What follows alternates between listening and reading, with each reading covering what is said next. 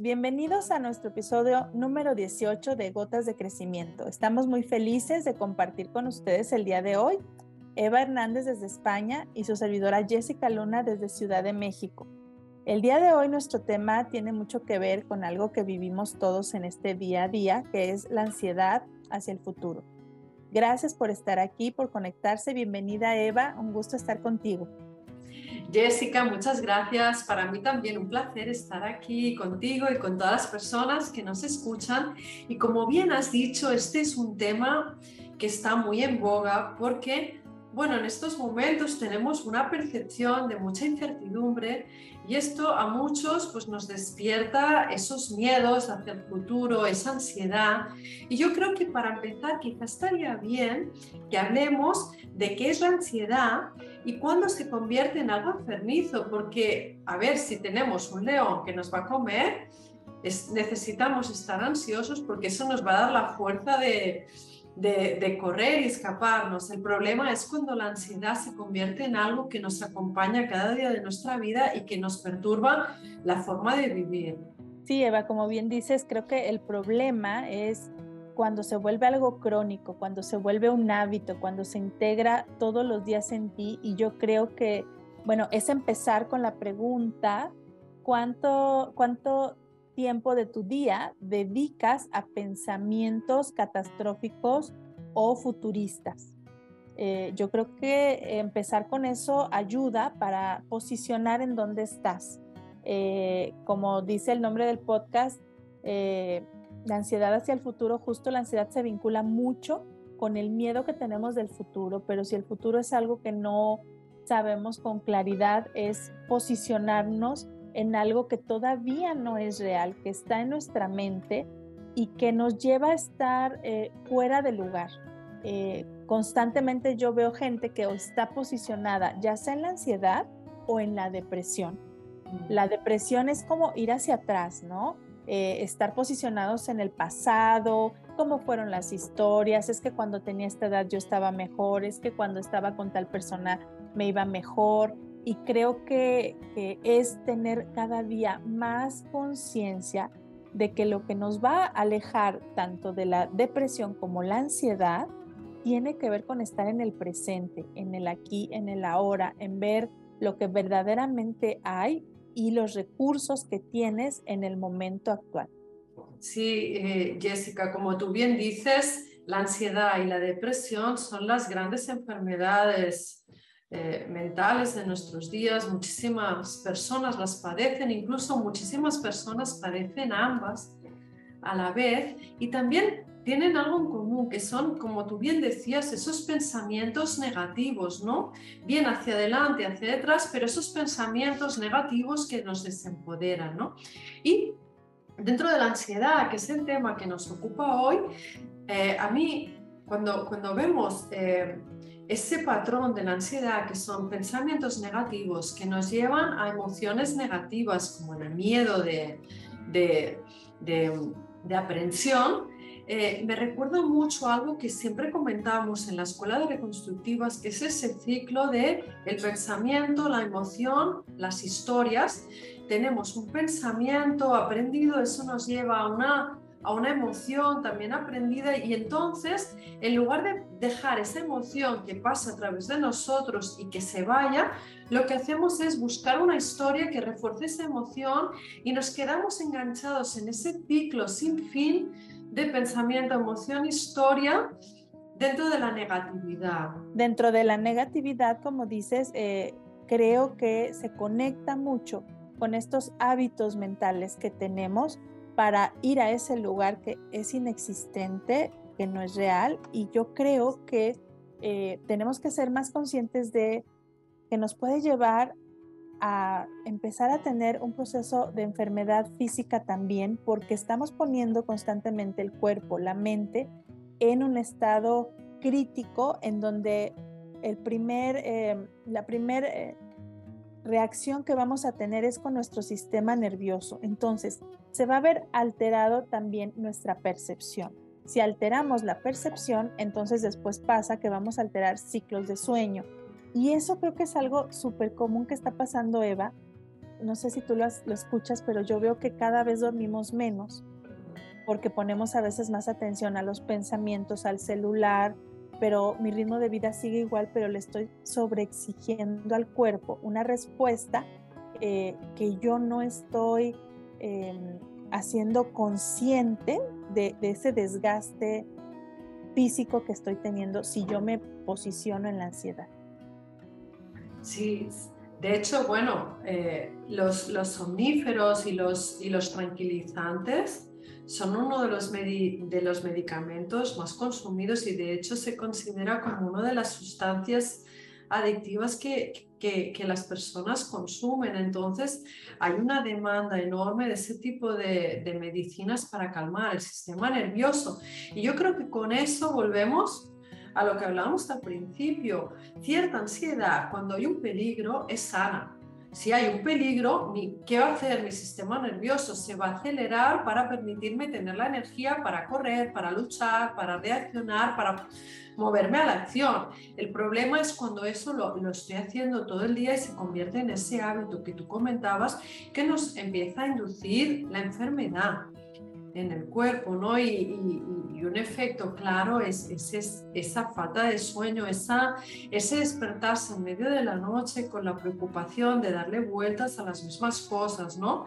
Que, bueno, un poco en relación con ese ciclo que decíamos de pensamientos, historias, es lo que, lo que se llama la rumiación. Un pensamiento circular que le damos vueltas a lo mismo todo el rato sin llegar a ningún lado, a ninguna solución, a ningún a, ningún remedio y seguimos con lo mismo y además nos engañamos porque pensamos que por tenerlo en el pensamiento eso nos prepara para reaccionar si viene el problema, pero es lo contrario, eso lo que hace es quitarnos toda la energía que se nos va en ese pensamiento circular que no nos lleva a ningún lado.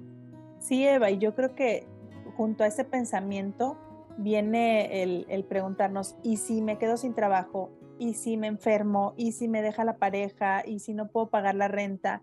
Y entonces vamos en ese ciclo que no nos va a llevar absolutamente nada. Y creo que todo lo que podemos hacer es ir a acciones concretas.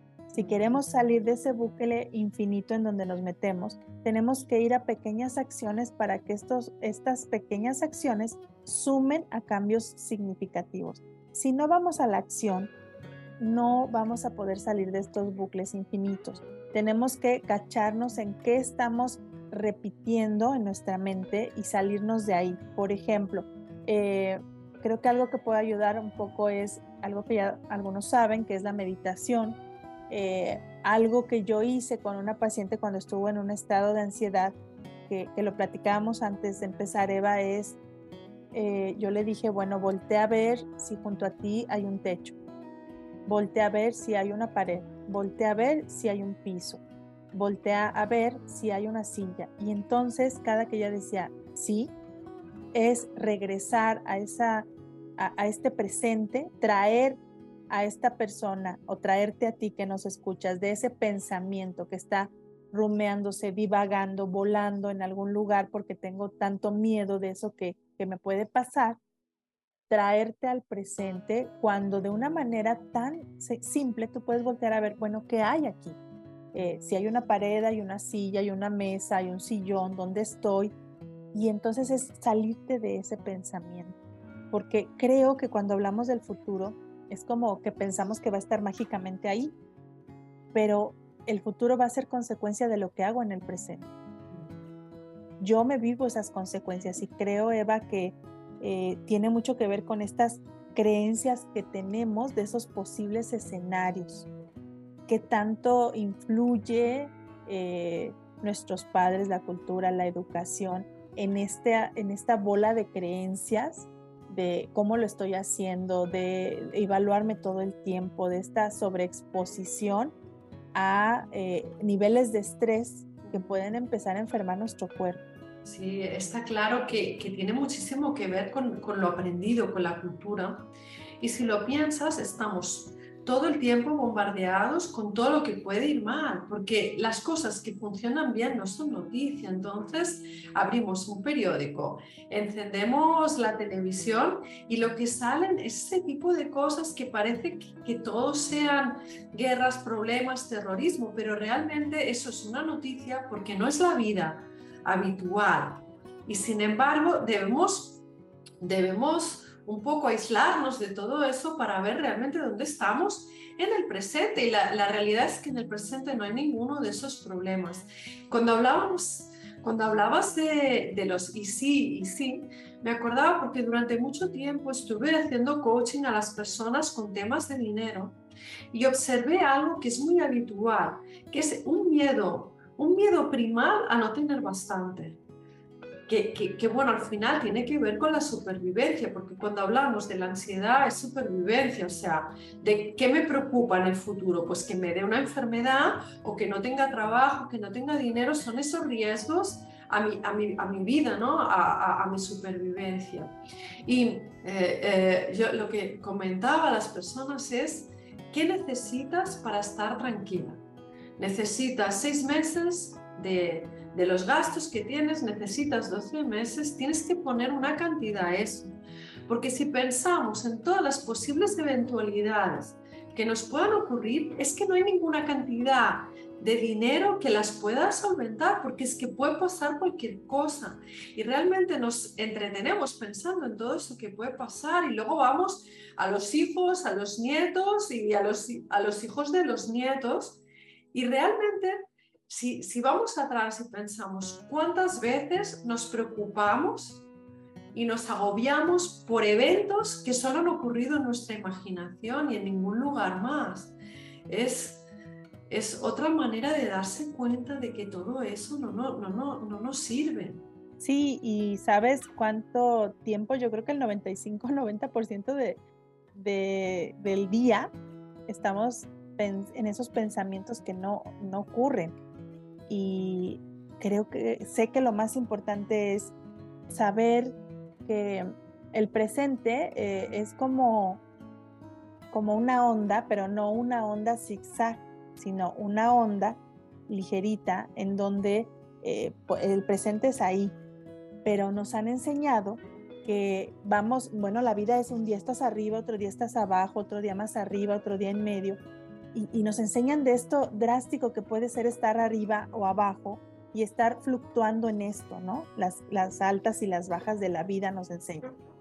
Pero ¿qué pasa si empezamos a ver que la vida es esta constante y que va a haber situaciones difíciles y cómo, cómo puedo yo ir navegando en esa, en esa olita constante, no en esos picos, porque entonces es como como que yo mismo también estoy propiciando esa caída, porque entonces, claro, ya me fue bien, estoy acá, pero sé que viene la caída. Y no es así. ¿Qué pasa si empezamos a cambiar el pensamiento y la creencia hacia, puedo estar en esa ola constante con la que puedo fluir, con la energía que hay, eh, sea lo que sea en lo que tú crees, pero saber que, si estamos trabajando, estamos sostenidos.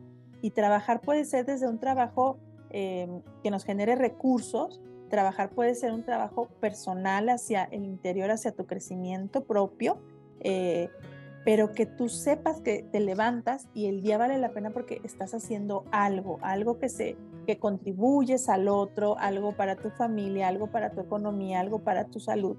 Y creo que vinculado a la salud también, Eva, es importante que cuidemos del cuerpo, porque si no cuidamos del cuerpo, ¿qué nos va a sostener? Cómo es que quiero llegar a, ese futuro. Si me da miedo el futuro, cómo es que quiero llegar y cómo desde hoy el presente lo voy cuidando. Cómo cuido mi alimentación y creo que, podemos hablar, si tú crees, Eva, de, de qué sugerencias podemos dar, qué tips podemos dar para, para poder ir mejorando estas eh, situaciones del presente, o sea, perdón, estar más en el presente y dejar de estar con la ansiedad al futuro. Bueno, tú ya, dijiste un par de buenos tips, que uno era este, el, estar más en el presente, una manera que has dicho es la meditación, puede ser el ejercicio, puede ser el, el observarse uno mismo, el observar los propios pensamientos, las propias emociones. Y has dicho otro muy bueno también, que es dejar de preocuparse y empezar a ocuparse. Porque cuando yo me preocupo por mi salud, es muy diferente que decir, me voy a ocupar de cuidar mi cuerpo, de darle una buena alimentación, de hacer que se mueva. Eh, tenemos esos dos. Yo creo que otro que estaba pensando mientras tú hablabas sería reeducar nuestro cerebro. ¿Y por qué digo esto? Porque nuestro cerebro es, es, ha evolucionado para que sobrevivamos. Entonces, nuestro cerebro no va a estar ahí aplaudiéndonos por lo que nos ha salido bien nuestro cerebro no, está, no va a estar ahí contento por lo que hacemos bien o nos va a estar animando. Nuestro cerebro está todo el rato escaneando el ambiente para ver posibles peligros, posibles desafíos para que sobrevivamos. Entonces, en esa reeducación del cerebro, quizá debo empezar a eh, sembrar diferentes pensamientos, contarme diferentes historias. Eh, en la escuela siempre lo decimos, busca esa historia que te empoderó, busca aquella vez que te salió bien, lo que querías, porque son, son aquellos eventos que como nos fueron bien, los dejamos olvidados y enterrados porque eso no nos va a ayudar a sobrevivir. Lo que nos ayuda a sobrevivir es ver dónde nos puede salir la cosa como no queremos. Entonces, ese reeducar el cerebro creo que tiene que ver con eso, con empezar a cambiar nuestra narrativa interna de manera que nos apoye y cuestionar esas creencias que heredamos. Por ejemplo, si te va muy bien, quiere decir que pronto vas a caer. ¿Por qué? Te va muy bien y puedes seguir en esa ola hay tanto, tanto que, que, podemos cuestionar de ese, de ese contenido aprendido que al final lo que quiere, lo, lo, lo, que quiere esa supervivencia es protegernos y la ansiedad tiene que ver con un exceso de protección, un exceso de celo, un exceso de preocupación que al final acaba teniendo el efecto contrario. Eh, no sé, Jessica, ¿tienes algún tip más que dar a nuestros oyentes? No, yo creo que lo, que he visto es ver la realidad y, aplicar, aplicar lo que sí hay, valorar lo que sí hay, disfrutar lo que sí hay, eh, porque si todo el tiempo estamos en el pensamiento de, de lo que no hay, como decías anteriormente, me preocupo tanto por el dinero, qué cantidad, eso que dijiste tan interesante, qué cantidad me podría dar tranquilidad y yo les invito a todos los que nos, los que nos escuchan que se lo cuestionen. Y en realidad, si eso te va a hacer estar verdaderamente tranquilo. Y a veces puede ser que no. No está ahí porque estamos poniendo la mirada y la energía en situaciones externas cuando tenemos que enfocarnos en esto que está pasando dentro de mí, de dónde viene ese miedo. Y, y bueno, para terminar, Eva, es ir a la acción. Yo creo que ese es de todo lo que platicamos lo más importante. Si a mí me cuesta algo, empieza con un cambio pequeñito, un día a la vez, y esos pequeños cambios van a ir sumando y entonces cuando volteas a ver el camino recorrido, te vas a dar cuenta de lo valioso que fue empezar aquel día que quisiste empezar el cambio. Entonces es observarnos y, y volvernos a observar y después ir a la acción.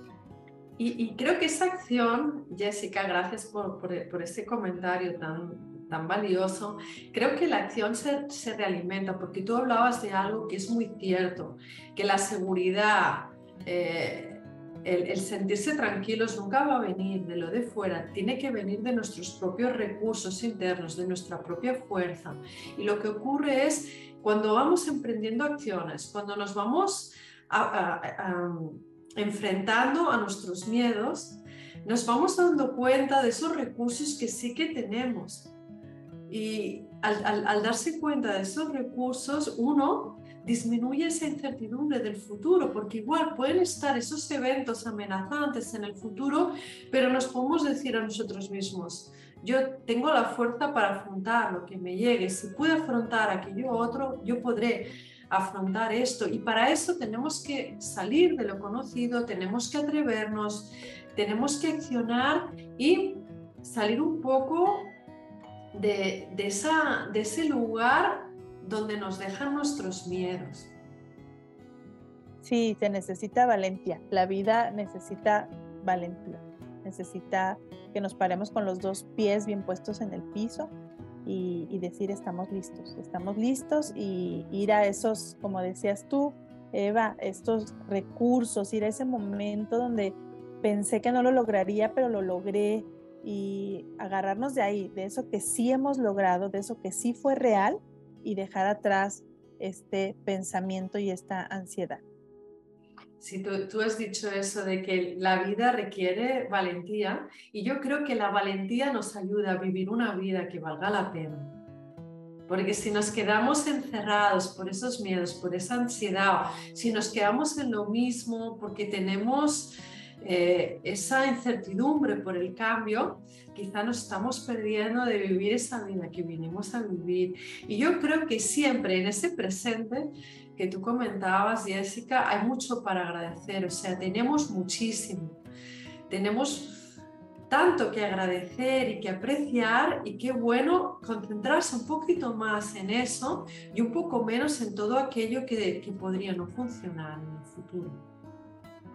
Así es, Eva, pues bueno, creo que con esto terminamos. Muchas gracias, Eva, por, por tu tiempo aquí. Yo feliz de compartir contigo, con todos quienes nos escuchan. Mándenos sus comentarios, los leemos, nos sentimos felices de que, de que haya esta retroalimentación. Platíquenos qué otros temas quieren que pongamos en la mesa. Y bueno, nos vemos el próximo episodio de Gotas de Crecimiento. Hasta la próxima. Muchísimas gracias.